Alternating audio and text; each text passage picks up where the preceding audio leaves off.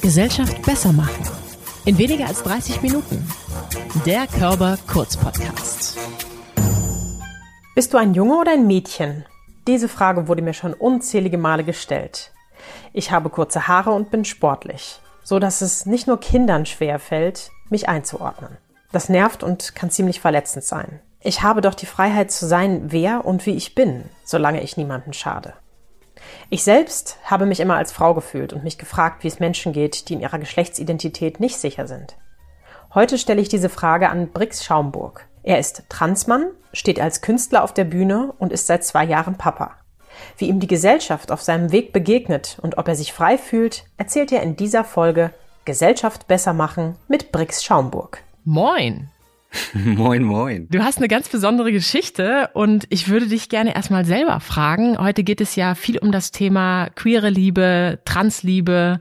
Wie ist deine Geschichte? Kannst du uns mal ganz kurz abholen? Tja, ich sag immer, hi, ich bin Brix und ich bin ein Transmann und auf das kleine Adjektiv vor dem Wort Mann kann ich heute endlich sehr stolz sein. Das hat mich aber Jahre gekostet, gedauert, äh, um genau das so sagen zu können, weil ich schon immer irgendwie dem binären Bild hinterhergejagt bin, was mir vorgelebt wurde, was mir irgendwie versucht worden ist, eingetrichtert zu werden, irgendwie von allen Seiten. Aber dann habe ich meine Transseele äh, endlich freigelassen und durfte dann endlich der sein, der ich schon immer war, weil mein das kleine Ich, also der Babybrix, wusste schon mit drei, vier, habe ich schon sehr deutlich gezeigt, gelebt, wer ich bin. Hat aber dann tatsächlich einfach noch sehr, sehr lange gedauert. Fast 20 Jahre später, also mit 23, bin ich erst in Hamburg so langsam meinen Weg losgegangen. Und heute bin ich 32, unfassbar glücklich. Und äh, ich, also ich glaube, mehr ich war ich nie. Trotzdem würde ich sagen, dass egal ob trans oder nicht, und äh, falls uns ein Mensch zuhört, der nicht weiß, was trans ist, das heißt einfach, ich habe mich nicht mit dem Geschlecht identifiziert, was mir bei der Geburt zugeteilt wurde, sondern ähm, die Natur macht halt Fehler, würde ich jetzt mal einfach behaupten. Und äh, ich durfte mein Inneres auch dann irgendwann nach außen holen. Und so würde ich mein, meine äh, Transition beschreiben ich kann, ja, eigentlich kann ich nicht mehr sagen als heute. Heute bin ich die glücklichste Version meines Ichs, ja. Das klingt schon mal sehr schön. Vielleicht sollten wir auch den Begriff der Transition noch mal kurz erklären. Das ist ja ein Übergang, eine Veränderung und in diesem Bezug eben auf körperlicher Ebene. Das heißt, du hast tatsächlich genau. Operationen machen lassen. Da würde man jetzt dann immer von der berühmten Angleichung sprechen, die bestimmt schon mal mhm. der ein oder andere von euch irgendwo gelesen hat. Da gibt es auch kein richtig oder falsch. Ich glaube, das muss jeder Mensch für sich selber entscheiden. Für mich war natürlich so primär die Brust-OP sehr, sehr wichtig. Mhm. Der Fachbegriff wäre Mastektomie. Das stand mir am meisten im Weg, um gerade zu stehen, um gerade zu gehen. Und dann gibt es immer wieder so äh, riesengroße äh, Stolpersteine und äh, ja die berühmten falschen Fragen, die man fragen kann. Hast du alles machen lassen oder bist du jetzt äh, ein, komplett ein Mann und und und? Gibt natürlich mhm. so viele Fragen davon. Ich glaube, wann ich mich richtig äh, männlich fühle, muss ich für mich entscheiden. Für mich waren jetzt also begrifflich wäre Hysterektomie und Mastektomie, also die ähm, Gebärmutterentfernung und die Brust-OP waren für mich das Wichtigste und mhm. sind es bis heute. Und auch wenn ich da jetzt natürlich total viele Fragen hätte auf körperlicher Ebene und wie sich das alles angefühlt hat, wie dieser Prozess überhaupt war, soll es bei uns ja immer stärker um das Thema Gesellschaft gehen. Und du hast gerade von Freiheit gesprochen. Ich könnte mir vorstellen, du machst ja auch sehr viel Sport, du bist sehr viel im Fitnessstudio unterwegs, dass da gerade so eine Brust-OP natürlich auch nochmal ja einen Unterschied gemacht hat in der Begegnung, wie, wie also wie Menschen dir begegnet sind. Was hat sich da in der Gesellschaft verändert? Seitdem du die Transition hast machen lassen? Alles, was ich heute mache, warum ich ja laut bin, sage ich ja immer wieder, weil ich weiß, wie privilegiert ich bin. Ich bin ein weißer Mann in unserer Welt. Mhm. Das sage ich heute. Aber natürlich, wie du gerade gesagt hast, seit der Transition, das war dann so ein schleichender Prozess, wo ich wirklich immer Stückchen für Stückchen immer gerader und aufrechter und offener geworden bin und auch gegangen bin. Also ich war schon sehr introvertiert, natürlich die Schultern weit nach vorne. A, gehörten diese Brüste nicht zu mir, B, wollte ich sie auch nicht haben und C, habe ich die mich ein bisschen dominieren lassen. Also ich habe mich wirklich sehr versteckt hm. und wollte sie so klein oder so, so bestmöglich kaschieren. Und das führte natürlich dazu, dass ich nicht gerade stand und auch nicht mega stolz äh, durch die Gegend gelaufen bin. Und das hat sich dann natürlich alles geändert. Und auch der Blick auf mich hat sich dann natürlich genauso verändert, weil auf einmal, wie gesagt, es war ein schleichender Prozess. Ich war jetzt nicht der Mann, der einem heute gegenüberstehen würde, war ich nicht seit Tag eins. Also auch Testosteron ist vielleicht ein starkes Hormon, aber kein Wundermittel. Das macht jetzt keinen von heute auf morgen zum Megamann. Und da möchte ich natürlich auch nochmal sagen, dass jetzt auch Testosteron macht einen nicht männlicher oder weiblicher, aber natürlich für das Bild, was wir haben von Mann, Frau sein in unseren Köpfen immer noch. Und das brauchte natürlich seine Zeit. Und wie gesagt, wir leben in Deutschland. Es hat alles große rechtliche Schritte, die es mit sich bringt, bürokratische krankenkassentechnische, also es dauert wirklich lang. Mhm. 18 Monate habe ich dann auf die OP gewartet und danach ist man natürlich erstmal ein kleines Häufchen Elend. Mhm. Viele Monate muss man wirklich erstmal heilen, innerlich wie äußerlich und danach wurde es schon äh, immer besser und immer mehr. Es ist tatsächlich fast, also acht, acht Jahre her jetzt, kein Vergleich von damals zu heute die Wahrnehmung in der Gesellschaft als Mann vorher zu Frau, das ist wirklich ein ganz anderer Schnack. Mhm. Würde ich jetzt mal äh, hamburgerisch sagen. Also das ist schon krass. Der Respekt, der mir entgegen äh, springt, ist schon ein ganz, ganz anderer. Jetzt beschäftigen wir uns bei der Körperstiftung mit der Freiheit der Liebe. Und unsere Leitfrage bei der Konferenz der Hamburger Horizonte ist, was ist für dich Freiheit und wodurch wird sie bedroht? Wenn du jetzt auf dein Leben schaust, wie würdest du diese Frage als Transmann beantworten? Oder als Brix Schaumburg vielleicht vielmehr? Für mich wäre natürlich wichtig, dass alle Menschen sie selbst sein dürfen mhm. und frei wählen, wie das Sein zu sein hat. Genauso wie ich meinen Weg gehen dur durfte, das wünsche ich natürlich allen Menschen. Und die Bedrohung, würde ich jetzt mal sagen, sehe ich da, dass von überall immer wieder Stimmen kommen, die schon eindeutig gegen mein Sein oder andere Lebens- und Lebensformen schießen, ohne dass sie davon in irgendeiner Art und Weise persönlich tangiert sind. Das finde, das macht mich äh, sehr, sehr traurig, wenn Menschen äh, andere Leute nicht akzeptieren, wie sie sind, wobei die die in den meisten Fällen noch nicht mal persönlich kennen. Ich würde mich sehr freuen, wenn Menschen mehr hinhören, akzeptieren und vielleicht ihre Ängste dass sie, dass sie sich trauen, die Ängste loszulassen, weil sie sich vielleicht einfach aufklären lassen. Mhm. Also ich glaube, dass oft Angst und Vorurteile von Nichtwissen kommen. Mhm. Jetzt bin ich ja auch eine Person, die eher, meine Mutter würde sagen, burschikos aussieht. Ich habe durchaus männliche Züge und habe es schon erlebt, dass ich zum Beispiel von Frauentoiletten verwiesen worden bin von anderen Frauen, die gesagt haben, die Herrentoilette ist da drüben zum Beispiel. Ich empfinde das als übergriffig und das ist auch was, wo ich durchaus gesagt habe, hier möchte ich mal laut werden und den Menschen überhaupt mal ein Beispiel dafür geben, wie sich das anfühlt oder was mir so tagtäglich passiert. Das ist aber immer so mit dem Beigeschmack gewesen, wie muss es Menschen gehen, die sich selber vielleicht gar nicht sicher sind, was für ein Geschlecht sie haben oder die gerade in so einer Transitionsphase sind.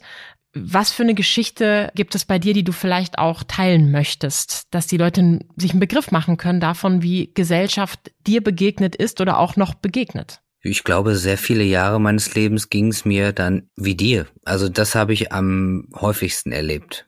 Mhm. in meiner Findungsphase oder in meiner, naja, langjährigen, ich habe mich als lesbisch geoutet lebenden Phase, wo ich wirklich auch, wo mir einfach das Vokabular fehlte mhm. damals und ich auch noch nicht wusste, was trans ist. Ich komme äh, so vom Dorf äh, und auch nicht wirklich ja, ich meine, wir sind noch nicht die Inter Internet fortschrittlichste äh, Jahrgang. Also ich meine, damals, als wir klein waren, gab es halt einfach auch noch nicht alles, was heute auf einen Klick uns ermöglicht wird. Dass das natürlich vieles auch erleichtert. Es ist nicht nur schrecklich, sondern man kann sich auch schneller finden. Hm. Das hätte mir damals sehr gut getan, bin ich mir sicher, aber auch nicht nur mir. Ja, und Toiletten ist sowieso so ein Ding. Es sollte ein Safe Space sein. Es sollte ein Ort sein, wo wir in Ruhe sein können, alle. Und dann denke ich mir auch einfach nur, eine Toilette ist eine Toilette. Und merkt auch nicht, welcher Arsch da drauf sitzt. Also das finde ich äh, äußerst schade, dass da so bescheuert reagiert wird. Und dann würde ich mich freuen, das sage ich ja auch immer wieder den den Schulen oder die Orte, die mich zur Beratung dann irgendwie was befragen, dass wir das Konzept von großen Räumen mit vielen einzelnen Kabinen einfach tendenziell mal überdenken. Weil ich weiß nicht, wie es dir ging, aber als ich klein war, ich habe in jede einzelne Kabine reingeguckt, einfach weil ich Angst hatte. Und ich glaube, so geht es total vielen Leuten. Mhm. Und dann gehen einfach auch die meisten Menschen nicht gerne auf Klo, wenn daneben eine offene Kabine ist. Also oben, unten offen, meine ich jetzt auch, geräuschtechnisch offen. In anderen Ländern ist es einfach normal, dass man ein kleines Badezimmer quasi für sich hat. Eine, ein Mini-Waschbecken, eine Toilette und man macht die Tür zu, man ist da drin alleine. Und dann ist es eine Toilette für Hintern, die gerne auf Toilette gehen würden. Also, dass es geschlechterunabhängig einfach kleine Räume gibt, wie in, naja, in Dänemark und überall ist es üblich. Und ich finde es so komisch, dass wir so Massentoiletten haben oder so große Umkleiden, wo wirklich die meisten Menschen sich nicht gerne ausziehen oder so. Deswegen, also ich finde es schön, wenn wir das einfach ändern, Geschlecht mal außen vor lassen und es zu wirklich dem Schutzraum machen, der es eigentlich ja sein sollte, weil jeder Mensch möchte eigentlich seine Ruhe auf Klo. In den meisten Fällen zumindest. Manchmal wird dieser Ort ja auch für andere Dinge genutzt. Ach so, ja. Du hast gerade davon gesprochen. Du hast gerade davon gesprochen, dass wir durch das Internet ja auch mehr Informationen bekommen können. Wir uns vielleicht auch ja nicht mehr so alleine fühlen. Ne? Also ich muss sagen, ich hatte jetzt nicht solche großen Ängste. Mir ist aber auch nie Gewalt oder sowas auf Toiletten erfahren oder zu schlimme ähm, ich würde jetzt sagen, verbale Übergriffe. Es war halt eher immer so, ja, die Herrentoilette ist da drüben und dann habe ich gesagt, ja, ist gut, äh, ich bin aber eine Frau. Und dann war die Sache meistens bei mir gegessen, weil ich eben nicht diese andere Situation hatte. Wenn wir jetzt in einer Phase sind, wo die Welt vielleicht auch ein bisschen bunter geworden ist, wir als Einzelne vielleicht auch eine größere Autonomie haben, weil es mittlerweile zumindest erste Entwicklungen auch in Gesetzestexten gibt. Wie wirkt sich diese größere Autonomie in deinen Augen auf das Glück des Einzelnen aus und die Freiheit, die wir da möglicherweise genießen oder die du auch schon genießen durftest. Ich war tatsächlich dieses Jahr das erste Mal auf dem CSD, also auf einem mhm. Truck, auf einem großen CSD, weil ich mich vorher relativ ferngehalten habe von solchen Sachen. Also ich bin jetzt nicht so der Menschenmengentyp, aber auf dem Truck habe ich mich wohlgefühlt, aber vor allen Dingen dann einfach darunter zu gucken und diese Mengen an Trans-Kids, queeren Kids, Menschen, auch teilweise Eltern. Mhm. Das hat mich, ich glaube, ich bin einige Emotionen durchlaufen an dem Tag, von Stolz bis ein paar Tränchen. Aber das zeigt mir einfach, wie viele wir sind. Das ist so krass. Und mein junges Ich hätte natürlich schon so gerne viel früher frei sein wollen. Mhm. Ich will dem jetzt nicht zu viel hinterher trauern, sondern ich bin auch einfach stolz, dass ich dann vielleicht eher ein bisschen als Vorreiterfunktion dienen musste, damit sich vielleicht für andere was ändert. Aber dann habe ich was geschafft, damit andere dem vielleicht nicht ausgesetzt sind oder dass das denen nicht passiert, so wie mir Sachen passiert sind. Und das, das macht mich unfassbar stolz und froh. Und das Miteinander, also mir schreiben natürlich auch viele und dann dieses, ah ja, hier guck mal da oder guck mal da oder vielleicht kann die Person fragen. Also das ist schon, ist einfach wahnsinnig toll. Und wie gesagt, ich hoffe einfach, dass es vielen Dinge erleichtert. Und da kommen natürlich trotzdem auch manchmal Anfragen aus Regionen, dörflicheren Regionen oder auch aus Schulen, Kindergärten, wo mich wirklich einfach Menschen um Rat fragen, die nicht ansatzweise queer sind oder äh, betroffen, aber die haben da Kinder und die hören hin und die wollen für die Kinder vielleicht irgendwie, ob es jetzt nur Lektüre ist oder einfach den richtigen Spruch, ein Rat. Also das ist einfach toll. Bin ich sehr dankbar, dass die Menschen mich quasi auch erreichen können über dieses Riesennetzwerk. Ja, wir hatten ja auch eine Folge zum Thema Interkids. Da gab es einen deutschen Studienpreis für und ich fand es auch da beeindruckend, wie die Entwicklung auch von Eltern war. Das ist, glaube ich, etwas, wo Menschen, ist zumindest meine Erfahrung, zum Teil auch erst reinwachsen müssen und sich erst an neue Situationen. Der Mensch mag Veränderung einfach nicht so gerne. Also da so ein bisschen äh, rein zu wachsen. Was sich auch schon verändert hat, ist zum Teil zumindest eine Repräsentanz in den Medien sehr breit äh, hat die Masse wohl erreicht. Im Februar 21 die Initiative Act Out in der Süddeutschen im Magazin. Da warst du auch Teil von, zusammen mit 184 anderen lesbisch, schwulen, bisexuellen, queeren, nicht-binären, intersexuellen, transgender Personen, also sehr vielen bunten Menschen.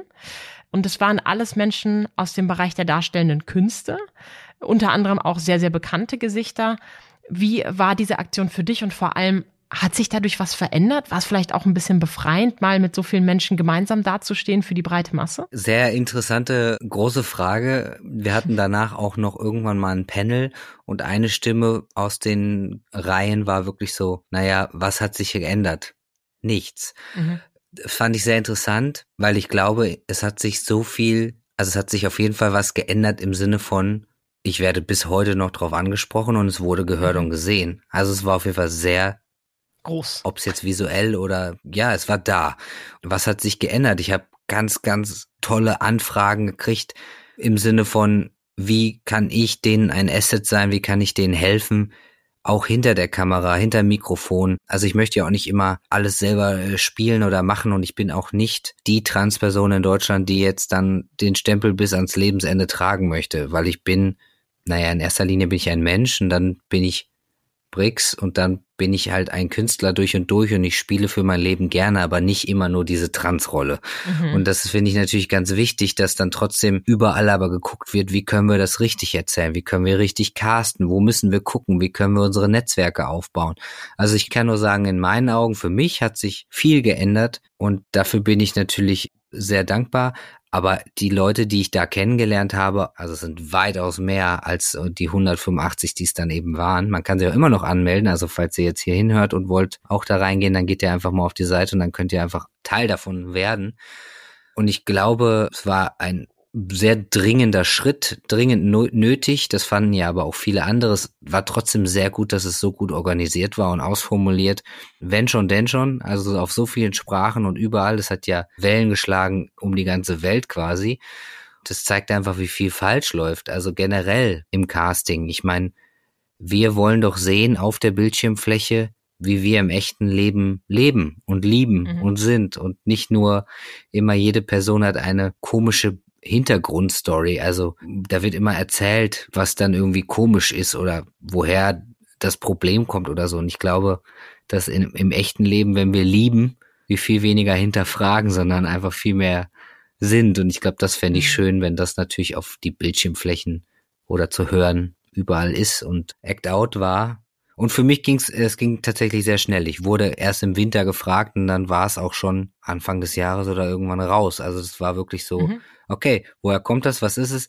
Okay, let's go. Ich bin natürlich bin ich dabei. so, es war, ging schon so. Ich glaube, die hatten aber unfassbar krasse Vorlaufzeit und natürlich eine Riesenarbeit. Ja, das schätze ich auch sehr an dir, dass du tatsächlich einfach immer mal mitmachst, wenn es drauf ankommt oder wenn es darum geht, laut zu sein, eine bunte Welt zu repräsentieren. Und das fand ich auch nochmal einen wichtigen Satz, den du gerade gesagt hast, denn am Ende geht es ja auch nicht nur um uns queere Menschen, sondern einfach um eine bunte Darstellung der Menschheit in allen Facetten in den Medien. Und wenn wir mal uns angucken, wo die Medien herkommen, nämlich von unserem Idealtypus, idealen Körperbild, sehr binär gedacht, dann ist es doch schön, dass wir so langsam in Richtungen kommen, wo es anders ist. Gerade auch auf Netflix gibt es dann natürlich extrem viele Serien, die sich auch Spitzeninteressensgruppen mittlerweile widmen. Und da hast du auch schon mal eine Synchronstimme übernommen und zwar auch von einer sich als nicht binär identifizierenden Cartoon-Figur. Gleichzeitig hast du gerade auch schon gesagt, du möchtest auch nicht immer nur der Darsteller sein, sondern auch mal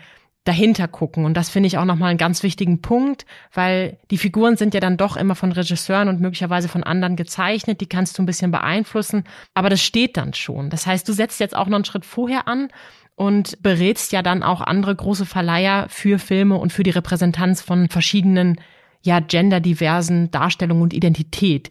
Wie nimmst du da gerade die Situation wahr? Bewegt sich was? Ist noch wahnsinnig viel Luft nach oben oder bist du schon ganz zufrieden? Es macht uns ja auch Mensch, dass wir nie zufrieden sind, glaube ich, und immer was zum Meckern haben.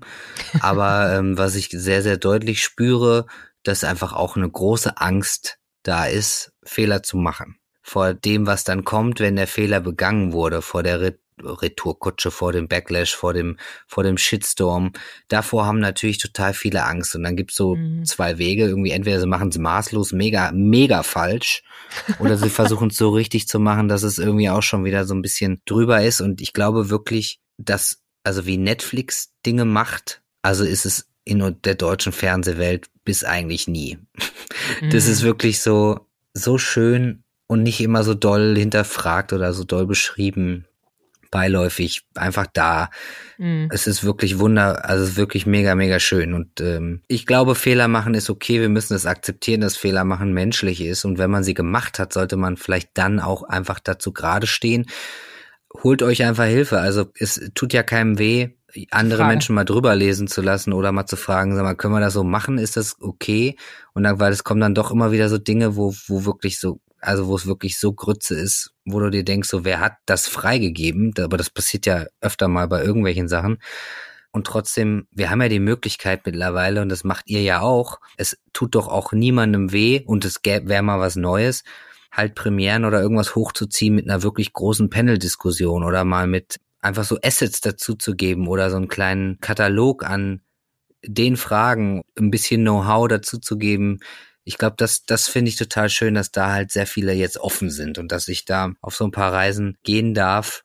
Und Netflix castet natürlich, äh, also Stimmen sehr originalgetreu. Also jetzt, warum mhm. die mich gefragt haben bei äh, Ridley Jones, bei dem Bison, weil es ein äh, Trans-Musical-Darsteller aus Amerika gesprochen hat und die wollten natürlich, die wollten das dann auch aus Deutschland haben. Mhm. Die Serie, wir singen auch unfassbar viel, also das war schon gut, aber es wurden wirklich dann Trans-Menschen gesucht in Deutschland. Die sind auch alle zum Casting gekommen und ich glaube, das ist einfach der richtige Weg, dass wir nicht immer nur das nehmen, was wir schon haben. Mhm. Weil wir rufen ja auch im echten Leben, können wir jetzt einmal kurz nach rechts und links denken, aber wir, wir rufen immer wieder die Leute an, wo wir wissen, ah ja, die kenne ich, die machen das gut, die frage ich einfach. Das machen wir alle. Das ist einfach, ich glaube, das ist einfach normal.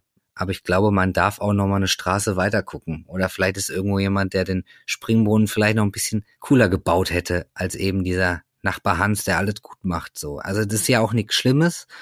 Aber ich glaube, wir können auch mehr. Mm, total. Vielleicht auch nochmal, um eine andere Seite zu beleuchten. Ich erinnere noch ziemlich genau, das war, als wir hier die Folge mit Michelle Friedmann aufgenommen haben. Da ging es nämlich auch darum, wie auch KommunalpolitikerInnen sagen, dass der Ton rauer geworden ist in den Versammlungen jeweils. Und du hattest, bei dir hatte ich es als erstes gesehen und dann auch mit gepostet, damals Farbe bekannt und gesagt, Mensch, das geht nicht, wir müssen alle aufstehen. Tessa Ganserer war im Bundestag angegangen worden von Beatrix von Storch Storch. Also das war so ein Moment, wo ich mir wirklich an den Kopf gepackt habe und gedacht habe, wie kann es sein, dass wenn wir doch eigentlich alle dieselben Werte haben wollen oder eine Demokratie, in der Freiheit an oberster Stelle auch steht und eben auch die Freiheit der Liebe und der Mensch zu sein, der wir sein wollen. Wie kann es sein, dass jemand so übergriffig da drüber geht? Und da war es eben, dass Beatrix von Storch Tessa Ganserer bei ihrem Deadnamen, also dem abgelegten früheren Namen des anderen Geschlechts genannt hat. Das wurde zum Glück ausgepiept, aber das waren einfach so Situationen, da habe ich mich für unsere Gesellschaft geschämt. Wie ist es dir da gegangen und was können wir da tun? Das geht mir unfassbar nah und äh, sehr durch und natürlich möchte ich das niemals, dass A, das mit meinen Freundinnen irgendwo falsch umgegangen wird, das ist mal der eine Fakt, mhm. aber ich glaube, was mich da maßlos trifft, also wir reden ja schon fast bis zu Straftaten, die im Inter, also das kennen wir jetzt, mhm. die im Internet und überall nicht passieren dürfen. Ich frage mich wirklich, wie es strafrechtlich nicht verfolgt werden kann, was die da im Bundestag sowieso manchmal laut von sich geben, dass das keine Folgen hat und wie in der, mhm. in der Arbeitszeit quasi dafür Zeit ist, öffentlich zu mobben, zu schikanieren und Menschen persönlich anzugehen. Ich kann nicht verstehen, dass da nicht mindestens der Saft abgedreht wird vom Mikrofon oder dass man da nicht wirklich sagt, so, ihre Zeit ist beendet, weil ich glaube, dafür darf gar keine Zeit sein. Mhm. Also wir sind, oder ich sage jetzt wir, aber ich glaube generell, wenn wir arbeiten, sollte Arbeit geleistet werden. Und wenn die da sind, um Dinge zu ändern, die uns alle betreffen, dann haben da einfach persönliche Probleme, die die Dame offensichtlich hatte eben. Das darf da keinen Platz finden. Das da, ich finde, das ist einfach, ich finde, das ist der erste große Fehler, dass das einfach geduldet wurde. Das macht mich, glaube ich, am traurigsten, weil das ist ein bisschen wie in der Schule einfach machen lassen und die Mobber innen da Renkt irgendwie äh, nicht nicht vom vom Platz zu äh, ver verweisen. Also das verstehe ich wirklich nicht und das habe ich auch öfter mal irgendwie laut hinterfragt, weil das hat für mich irgendwie überhaupt nichts mit Politik oder Arbeit zu tun. Nee, völlig d'accord. Und natürlich dann noch die Solidarität an allererster Stelle, so dass da also ich möchte, dass das niemandem passiert, mhm. so. Und damit wir jetzt nicht so auf so einer ganz negativen Sicht auf die Gesellschaft und das Thema enden, möchte ich noch mal eine Rolle, die du auch hast, beleuchten, nämlich die Vaterrolle. Du bist 2020 Vater geworden. Was hat das für dich für Fragen aufgeworfen, insbesondere wenn es da auch um die queere Elternschaft geht und wie geht's euch da als Familie? Wie, wie begegnen dir Leute und deiner Frau? Ja, das ist ein sehr umfangreiches Thema. Also natürlich bin ich der glücklichste Papa der Welt in meiner Welt natürlich. Alles ist wundervoll. Es ist, es ist das Beste, was uns je passiert ist. Unser äh, kleines Wunder. Und trotzdem sind mir natürlich ganz viele Dinge bewusst geworden. Ich war auch letztens wieder auf einer äh, Panel-Diskussion von No Adoption, auch eine ganz, ganz wichtige Organisation, wo sich alle gerne mal reinlesen können, die sich nur dafür einsetzen, für Elternschaft. Also wir müssen das so ein bisschen aufbrechen. Ich meine, ja, ich bin trans, wir sind queer, aber nicht augenscheinlich. Mhm. Wir sind vor allen Dingen in erster Linie in einer Hetero-Ehe in Deutschland. Ich bin legal der Papa des Kindes. Und wenn man uns sieht, naja, wie sieht man uns? Wir sind Papa, Mama, Kind, Hunde.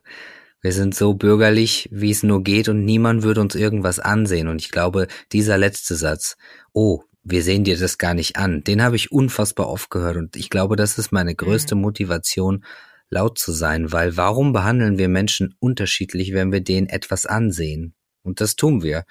Und das macht ganz, ganz viel mit mir.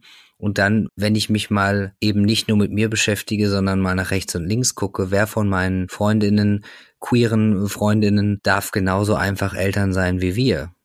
Fast niemand.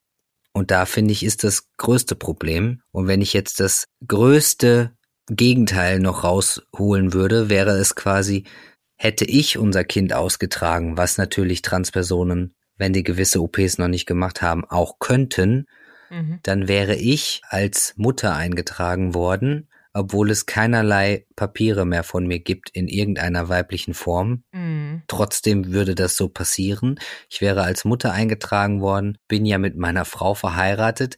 Da wüsste ich jetzt legal nicht mal, ob meine Frau das Kind, Stiefkind adoptieren könnte, wenn wir eigentlich in einer Hetero-Ehe sind, aber ich als Mutter eingetragen werden würde.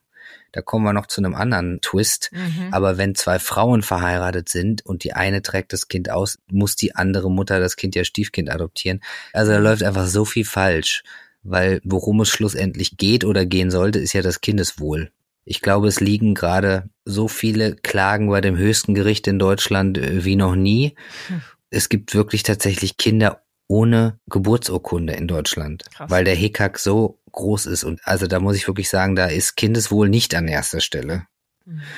Also ja, wie sieht man uns als ganz normale Heterofamilie? Ganz normale. Und, äh, Der Begriff alleine eben. ist doch schon herrlich, oder? oder ja, eben. Also entweder sind wir alle normal oder niemand. Total. Ganz einfach. Die Freiheit der Liebe, die ist schon relativ weit gekommen und gleichzeitig ist noch einiges zu tun, wie wir gerade gehört haben. Was ist Freiheit und wodurch wird sie bedroht, ist auch die Leitfrage und Ausgangsfrage der Hamburger Horizonte im Jahr 2022. Vom 19. Oktober bis 22. November diskutieren Expertinnen aus Wissenschaft, Politik, Kunst an acht Abenden mit dem Hamburger Publikum Aspekte dieses Themas. Die Konferenz organisieren wir als Körperstiftung gemeinsam mit dem Hamburg Institute for Advanced Study und der Universität Hamburg. Und wer noch mehr von BRICS und über das queere Leben in unserer Gesellschaft hören möchte, hört am besten gleich in den Podcast Herzfarben. Dort sprechen BRICS und Lorraine Rahe mit queeren Personen aus unterschiedlichen Bereichen unserer Gesellschaft über deren Erfahrungen. Trans im Fitnessstudio ist übrigens auch dabei. Ich fand es sehr bereichernd, dich heute hier bei uns in Gesellschaft besser machen zu haben. BRICS Schaumburg. Dankeschön.